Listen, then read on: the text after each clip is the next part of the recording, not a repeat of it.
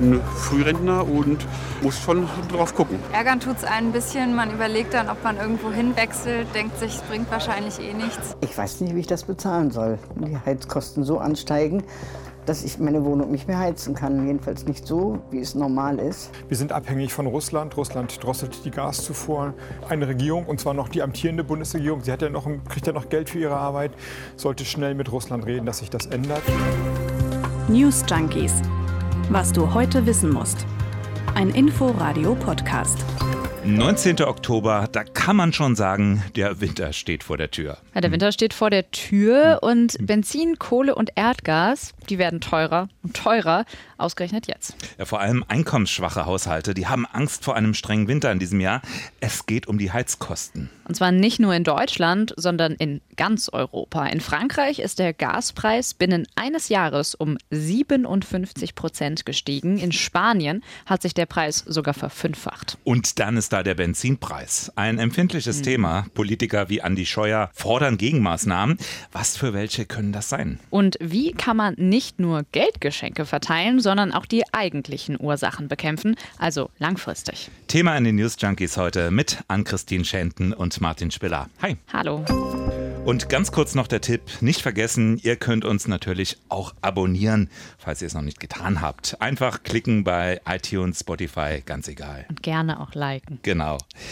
Also, die Energiepreise klettern gerade wie verrückt. Das Vergleichsportal Verivox hat zum Beispiel festgestellt, der Preis für Heizöl, der lag im Oktober um mehr als 87 Prozent über dem Vorjahreswert. Das heißt umgerechnet für einen durchschnittlichen Haushalt mehrere hundert Euro zusätzlich hm. pro Jahr.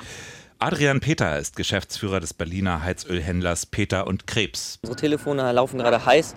Ähm, obwohl wir noch nicht ganz in unserer Heißperiode sind. Aber äh, wahrscheinlich durch den hohen Preis äh, springen jetzt viele Leute auf diesen Zug auf, äh, jetzt schnell zu kaufen. Beim Gas ist es noch nicht ganz so dramatisch. Da beträgt der Unterschied zum Vorjahr nur 28 Prozent.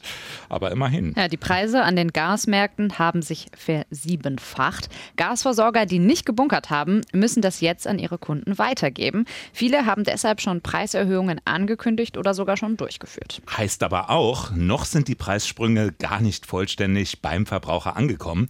Das kann sich aber ändern. Ich bin Frührentner und muss schon drauf gucken. Ärgern tut es ein bisschen. Man überlegt dann, ob man irgendwo hinwechselt, denkt sich, es bringt wahrscheinlich eh nichts. Ja, ähnlich beim Strom, denn um den zu produzieren, braucht es Brennstoffe, also Kohle und Gas. Und für die müssen auch die Energiekonzerne jetzt deutlich mehr mhm. bezahlen.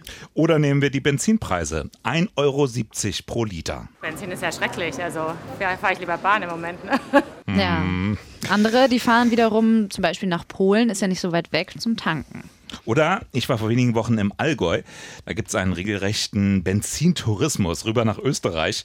Lange Schlangen dort dann an den Tanksäulen. Ja, und trotzdem sind die Energiepreise jetzt nicht nur ein deutsches Problem. Die EU-Kommission schätzt, dass sich mehr als 2,7 Millionen Menschen in Europa diesen Preisanstieg nicht mehr leisten können und vielleicht in Zukunft ihre Wohnung nicht mehr vernünftig hm. wärmen können. Besonders hart hat es Großbritannien getroffen.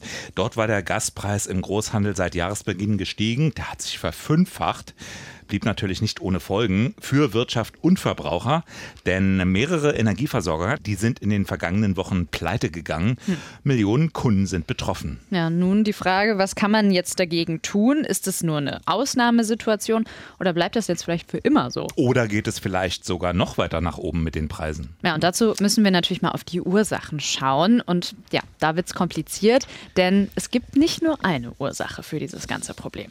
Da ist zum einen die Nachfrage. Die ist nämlich nach der Corona-Krise enorm gestiegen, einfach weil sich die Wirtschaft in vielen Ländern schneller erholt hat als gedacht. Das hat vor kurzem auch Barbara Lemp hier im Inforadio gesagt. Lemp, die ist Geschäftsführerin vom Band Deutscher Energiehändler. Wir sehen im Moment eine große Nachfrage aus den asiatischen Ländern. Es ist so, dass China und aber auch andere Länder ganz stark ihre Kohleproduktion auf Gas umgestellt haben oder im Begriff sind, dies zu tun. Dafür benötigen sie mehr Gas. Ja, schauen wir uns mal das Angebot an. Das ist gleichzeitig gesunken. Zum Beispiel durch Dürren in Brasilien, wo viel Strom momentan aus Wasserkraft produziert wird. Oder auch nochmal nach Großbritannien. Da gab es zum Beispiel zusätzlich zum Brexit zwischen Mai und September eine ziemlich lange Windflaute. Und dann war der vergangene Winter hart. Das hat die Reserven erheblich geschmälert.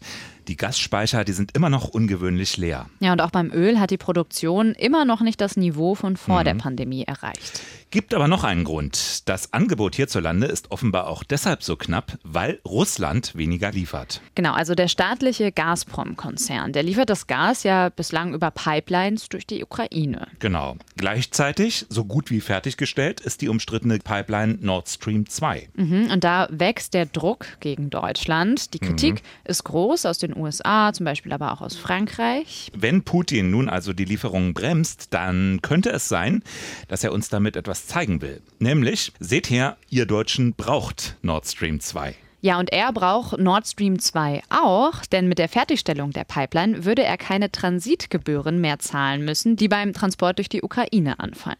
Zeigt aber auch, dass Deutschland nicht so ganz unabhängig ist vom russischen Gas, wenn sich das dann so auswirkt. Russland hat da offenbar ein Druckmittel, so nach dem Motto, nehmt das endlich in Betrieb. Ja, Kritiker sagen, hm, diese ganze Misere, das ist eine Folge der nicht durchdachten deutschen Energiestrategie. In der Zeit konnte man zum Beispiel lesen, Deutschland sitzt in der Erdgasfalle. Sieht man beim Verband deutscher Energiehändler allerdings ganz anders. Wir haben ja mehrere Lieferländer. Wir sind ja nicht nur auf Russland angewiesen. Wir haben ja auch eine große Leitung, die beispielsweise von Norwegen kommt. Wir haben LNG-Mengen, die nach Deutschland kommen. Also Deutschland ist eigentlich ganz gut aufgestellt in alle Richtungen. Es ist nicht nur das russische Gas. Allerdings gäbe es derzeit kleinere technische Probleme bei der Lieferung aus Russland und aus Norwegen.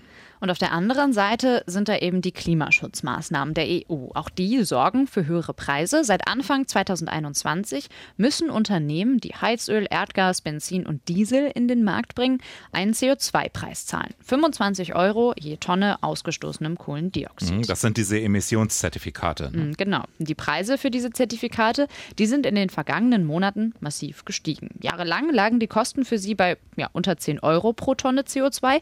In diesem Jahr sind sind sie auf mehr als 60 Euro nach oben geschossen. Dadurch ist auch die Energieproduktion teurer geworden, vor allem die aus Kohle. Ja, da wird, sagt ja schon der Name, besonders viel Kohlendioxid ausgestoßen. Das macht die Energieerzeugung aus Kohle natürlich unattraktiver, kann aber auch den Strom teurer machen, wenn es keine Alternativen gibt. Wir haben den Kernenergieausstieg beschlossen, wir haben den Kohleausstieg beschlossen. Es wird eine erhöhte Gasnachfrage in den kommenden Jahren geben. Und deswegen ist es so, dass wir da halt auch entsprechend steigende Preise sehen werden. Ob die in der Form so stark steigen werden, wie wir das in diesem Jahr gesehen haben, das vermag ich nicht zu sagen. Es deutet alles darauf hin, dass sich das auch wieder entspannen wird. Mhm. Ja, da erwähnt Barbara Lemp schon die Atomkraft. Ja, immer häufiger wird ja über ein Revival der Atomkraft gesprochen. Als Ergänzung, als Zwischenlösung, als Rettung, als was auch immer. Mhm hatten wir vergangenen Mittwoch als Thema in den News Junkies ganz ausführlich. Einfach mal nachhören, zum Beispiel in der ARD Audiothek. Karin Pittel vom IFO-Institut, die befürchtet, die Preisrallye hat durchaus das Potenzial, die Bereitschaft zum Umstieg zu dämpfen. Also alles gar nicht so gut für den Klimaschutz. Weil natürlich momentan durchaus die Unterstützung für Energiepolitik, für die Energiewende zurückgehen kann, wenn die Menschen mit kurzfristig sehr stark steigenden Preisen konfrontiert sind. Nun sind natürlich nicht alle Menschen gleichermaßen betroffen. Die drastischen Preiserhöhungen die treffen natürlich die Menschen am härtesten, die eh vergleichsweise wenig haben. Diese Rentnerin zum Beispiel. Ich weiß nicht, wie ich das bezahlen soll. Die Heizkosten so ansteigen, dass ich meine Wohnung nicht mehr heizen kann. Jedenfalls nicht so, wie es normal ist. Muss ich zu Hause rumlaufen wie auf dem Weihnachtsmarkt. Mich warm anziehen, Jacke, Decke. Reni Erfurt war das, so zu hören vor zwei Tagen im Bericht aus Berlin. Ja, sie hat es gesagt, so rumlaufen wie auf dem Weihnachtsmarkt zu Hause. So werden wir die Energiekrise natürlich nicht lösen, mhm. indem wir uns jetzt einfach wärmer anziehen, zwei Pullis übereinander. Die Forderungen nach politischen Maßnahmen, die werden immer lauter. Zum Beispiel fordert der Sozialverband VDK eine Anpassung des Wohngeldes und Mehrwertsteuersenkungen. Auch der deutsche Mittelstand warnt vor der nächsten großen Wirtschaftskrise und fordert mit Blick auf die Benzinpreise eine Senkung der Mineralölsteuer und eine Anhebung der Pendlerpauschale. Und sogar noch Verkehrsminister Andreas Scheuer hat sich geäußert. Wenn es dann in den nächsten Wochen äh, unter Umständen auf die 2 Euro zugeht, man weiß es nicht, muss jetzt Politik darauf gerüstet sein und Entscheidungen treffen, sich vorbereiten, dort eine Spritpreisbremse einzuziehen.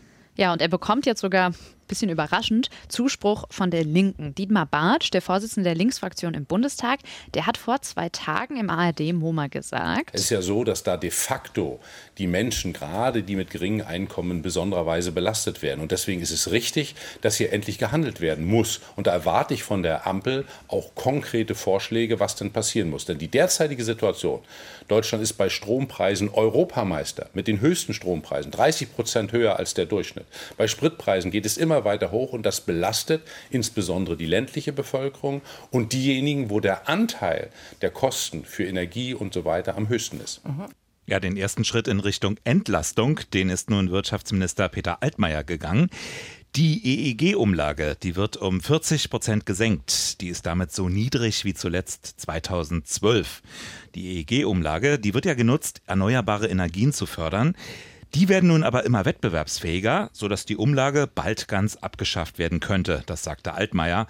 Und zwar auch ein bisschen mit Blick auf die aktuellen Koalitionsverhandlungen. Ja, da sind wir nochmal beim Thema. Hm. Die stehen gerade so ein bisschen einem konkreten Entgegenlenken in der Energiepreiskrise entgegen. Denn ja, viele sagen auch, diese EEG-Umlage zu senken, das ist ganz nett, reicht aber nicht. Und die Ampel, die ist da vielleicht so ein bisschen in der Zwickmühle. Ja, sie will ja antreten für mehr Klimaschutz, kann und will aber jetzt natürlich auch die Verbraucherinnen und Verbraucher nicht im Stich lassen. Einfach die Heizkosten für zum Beispiel Hartz-IV-Empfänger komplett zu übernehmen.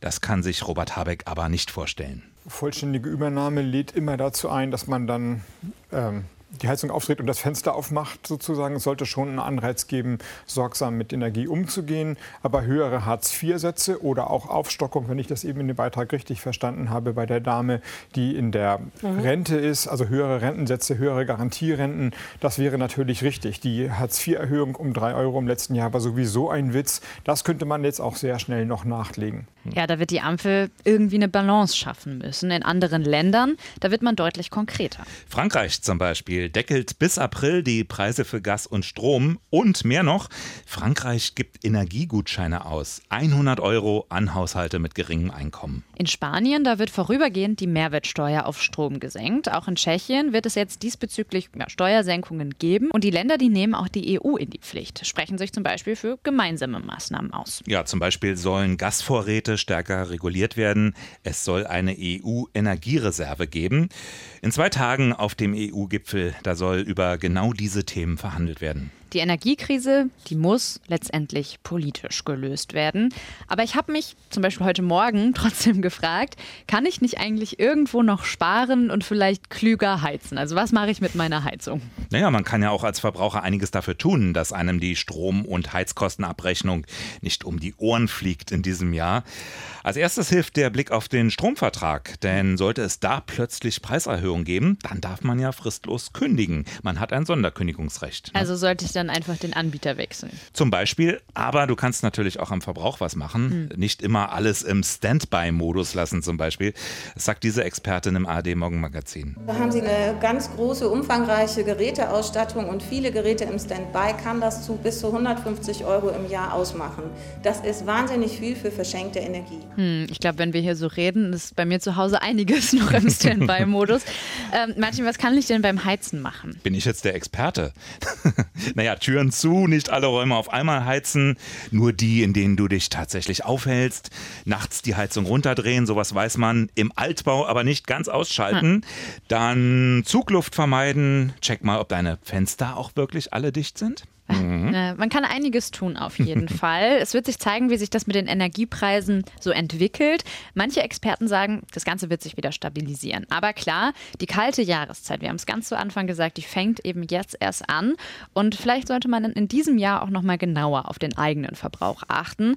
Und ja, mit Blick auf den Klimaschutz müssen wir das eh bald alle machen, denn die Preise, die werden langfristig teurer werden und dann müssen wir uns alle auf einen klügeren Umgang mit unserer Energie einstellen. Ja. Ansonsten bleibt uns nur auf einen milden Winter zu hoffen. Ihr erinnert euch, vergangene Woche haben wir hier über den sogenannten Pol-Exit gesprochen. Genau, nochmal kurzer Rückblick. Das Verfassungsgericht in Polen, das hatte entschieden, polnisches Recht geht vor EU-Recht. Und ganz viele haben das dann als quasi juristischen Austritt aus der EU aufgefasst. Und dann sind Zehntausende Menschen in Polen auf die Straße gegangen. Aktuelle Entwicklung. Das Europaparlament debattiert über den Streit mit Polen und Kommissionspräsidentin von der Leyen, die droht mit Sanktionen. Woraufhin der polnische Ministerpräsident Morawiecki wiederum von Erpressung spricht. Das wird auf jeden Fall Stoff sein für den EU-Gipfel, der ist nämlich übermorgen. Und noch mehr zum Thema in den News Junkies vom vergangenen Dienstag, 12. Oktober. Jederzeit abruf- und nachhörbereit, überall, wo es Podcasts gibt. Ich finde es gut, dass du heute so viel Werbung machst für uns. Wir brauchen auch mal ein bisschen mehr Aufmerksamkeit. Ja, einer, der gerade ziemlich viel Aufmerksamkeit hat, ist Julian Reichelt. Julian Reichelt Ja. hat es geschafft, wovon jeder Journalist träumt. Seite 1 auf der New York Times. Ja, ich weiß nicht. Also so wie Julian Reichelt das geschafft hat, da träume ich auf jeden Fall nicht von. Und ich glaube, er hätte vielleicht auch darauf verzichtet, hätte er aber auch verhindern können, hätte er sich nicht ja, so mies angestellt. Julian Reichelt ist weg, kommt nicht zurück. Wir morgen aber schon. Die News Junkies sind auch morgen wieder für euch da. Bis dahin, tschüss. Tschüss. News Junkies. Was du heute wissen musst. Ein Podcast von Inforadio. Wir lieben das Warum.